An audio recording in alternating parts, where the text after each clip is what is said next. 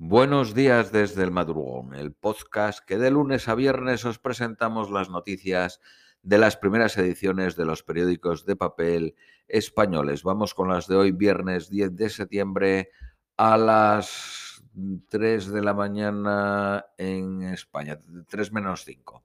Os recordamos que todos los podcasts los tenéis disponibles en la web guerrillerosglobales.com porque hay ciertas plataformas de podcast que van retrasadas uno o dos días y en un podcast que se habla sobre la actualidad, pues es importante tenerlas disponible cuando antes. Y en la web guerrillerosglobales.com la tenéis media hora más tarde de que grabemos este podcast. Periódico El País. El aeropuerto de Kabul reanuda los vuelos internacionales. Los fundamentalistas reclaman algún reconocimiento internacional a sus gestos. El régimen quiere que se levanten las sanciones contra sus ministros. Varios periodistas han sido detenidos y golpeados por cubrir las protestas. Biden planea obligar a vacunarse a los empleados y contratistas federales. La medida afectaría a más de 4 millones de norteamericanos tendrán 75 días para hacerlo. Asimismo, requiere que todas las empresas con 100 o más empleados se aseguren de que los trabajadores estén vacunados o examinados semanalmente. California registra el año más seco en más de un siglo. La sequía extrema que afecta al 88% del estado ha obligado a pedir a los ciudadanos que reduzcan su consumo de energía. El Reino Unido amenaza con devolver a los inmigrantes irregulares a aguas francesas. Se trataría de devoluciones en caliente. 8.000 personas cruzaron en el 2020 el canal y este año ya son más de 14.000. La alcaldesa de París se lanza a la conquista de la presidencia. Agné Hidalgo prevé anunciar el domingo su candidatura para las elecciones de abril. La Fiscalía alemana registra el Ministerio de Finanzas del candidato socialdemócrata Schulz.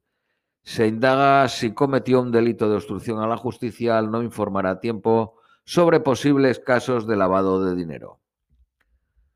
Marruecos acaba con una década del partido islamista en el gobierno. La formación de un multimillonario amigo del rey desplaza al Partido de la Justicia y el Desarrollo en las legislativas ha pasado de 125 escaños a 13.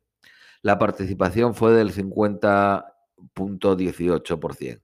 El vencedor tendrá que formar un gabinete de coalición. El régimen de Nicaragua ordena la detención del premio Cervantes Sergio Ramírez. La fiscalía acusa al escritor crítico con Ortega de lavado de dinero y conspiración. Periódico ABC. Más de 800 personas que, trabajan con la agencia, que trabajaron con la Agencia Española de Cooperación y Desarrollo se quedaron en Afganistán tras la caótica evacuación. Primer vuelo de evacuación desde la retirada de Estados Unidos. Más de 100 personas, entre ellos estadounidenses, fueron evacuados ayer en un avión de Qatar Airways con destino a Qatar. Para hoy se prevé evacuar 200 más. China formaliza su apoyo a los talibanes con ayuda humanitaria. A cambio, quieren que corten los lazos con el movimiento de subversión Uigur.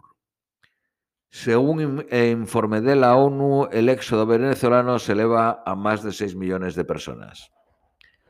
La disolución, la disolución acecha a Air Europa si las pérdidas se agigantan en el 2021. Periódico La Vanguardia. La violencia de la extrema derecha en Estados Unidos se ha disparado por las tensiones anti-inmigración y anti-musulmana. Se ha convertido en la imagen en el espejo de los yihadistas. Un millonario se impone en Marruecos y hunde al islamista, al islamismo gobernante. La policía italiana desarticula un grupo antivacunas que planeaba cometer atentados. Periódico Cinco Días. Iberdrola va a gestionar 6.000 megavatios eólico marinos en Taiwán. Telefónica pacta un modelo de retorno post-COVID con un 60% de teletrabajo.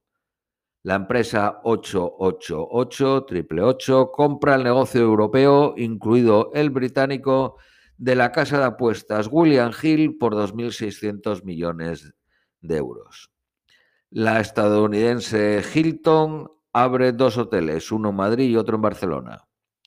La tasa de paro en España cae al 14.3 en julio, pero duplica la de la OCDE. Periódico El Economista.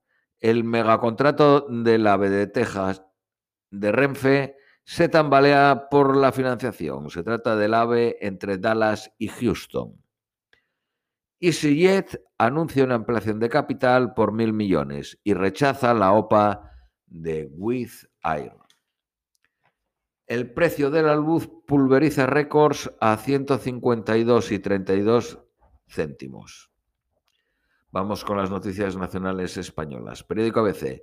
La crisis del Prat enturbia una mesa de diálogo todavía sin fecha. Ambos gobiernos se culpan por el choque, pero intentan aislarlo de la mesa del diálogo. El aeropuerto del Prat ampliado aportaría 58.171 millones al PIB, según un estudio de la Universidad de Barcelona. Sociedad Civil Catalana llama a recuperar la concordia tras la década negra del proceso. Casado denuncia ante los líderes europeos el bloqueo de Sánchez a la reforma judicial. La oposición exige la dimisión del ministro de Interior Marlaska por alimentar la denuncia falsa. El ministro dice que no conocía las sospechas de que no existió agresión alguna. La policía no actuará contra el joven salvo que lo ordene el juez. Se trata del caso del que le grabaron en una nalga la palabra maricón. La Fiscalía del Supremo descarta cohecho en la moción de Murcia. Periódico El País. La invasión del espacio natural de la Ricarda ha sido el principal argumento de la Generalitat para oponerse a la ampliación del aeropuerto del Prat. El gobierno sabía del impacto desde hace dos meses.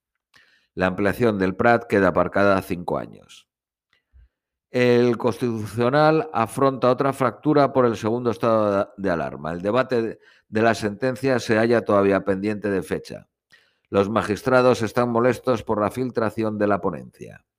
El ponente reprocha la falta de control pese a las comparecencias de Sánchez y, y Darías. Partido Popular y Ciudadanos agrietan su relación en Castilla y León y acercan el escenario electoral. El presidente no prevé ahora un adelanto, pero tiene la vista puesta en marzo. La incidencia acumulada baja de 150, algo que no pasaba desde el 1 de julio. Periódico La Vanguardia. La ministra Yolanda Díaz exhibe su discrepancia con Sánchez en una visita a la Ricarda y expresa su satisfacción por el freno al proyecto del aeropuerto del Prat. El segundo estado de alarma también amenazado por el Tribunal Constitucional. El Pleno se reunirá en octubre en un debate que se prevé reñido. Periódico La Razón. Moncloa blinda al ministro Interior Marlasca. El cese no se contempla. La presidenta de la Comunidad de Madrid, Ayuso, planea un viaje a Estados Unidos durante la convención del Partido Popular adelantaría su regreso para poder estar en Valencia el día del cierre del concable. La visita al Palacio de Meirás ya puede reservarse a través de una web. Vamos con las previsiones meteorológicas para hoy viernes. Nueva York, máxima de 25, mínima de 14 soleado. Austin, máxima de 37, mínima de 20 soleado. Londres, máxima de 22, mínima de 15 eh, lluvias a partir de las 13 horas, Madrid máxima de 28, mínima de 15 soleado a intervalos, Lima máxima de 18, mínima de 14 nublado, Ciudad de México máxima de 21, mínima de 11 soleado a intervalos. Esto es todo por hoy, os deseamos un feliz viernes y feliz fin de semana y os esperamos el próximo lunes 13 de septiembre.